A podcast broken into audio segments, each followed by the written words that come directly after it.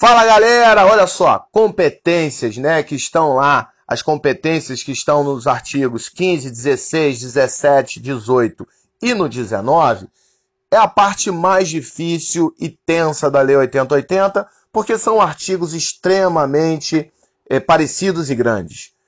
Quando a gente olha lá no artigo 17, se liga na dica. Falei de descentralização, falei hierarquização e falei em coordenar ações. Isso é uma dica, não é uma regra. Você pode pensar na direção estadual do SUS. Beleza? Se liga nessa dica e rumo ao gabarito da prova de legislação do SUS.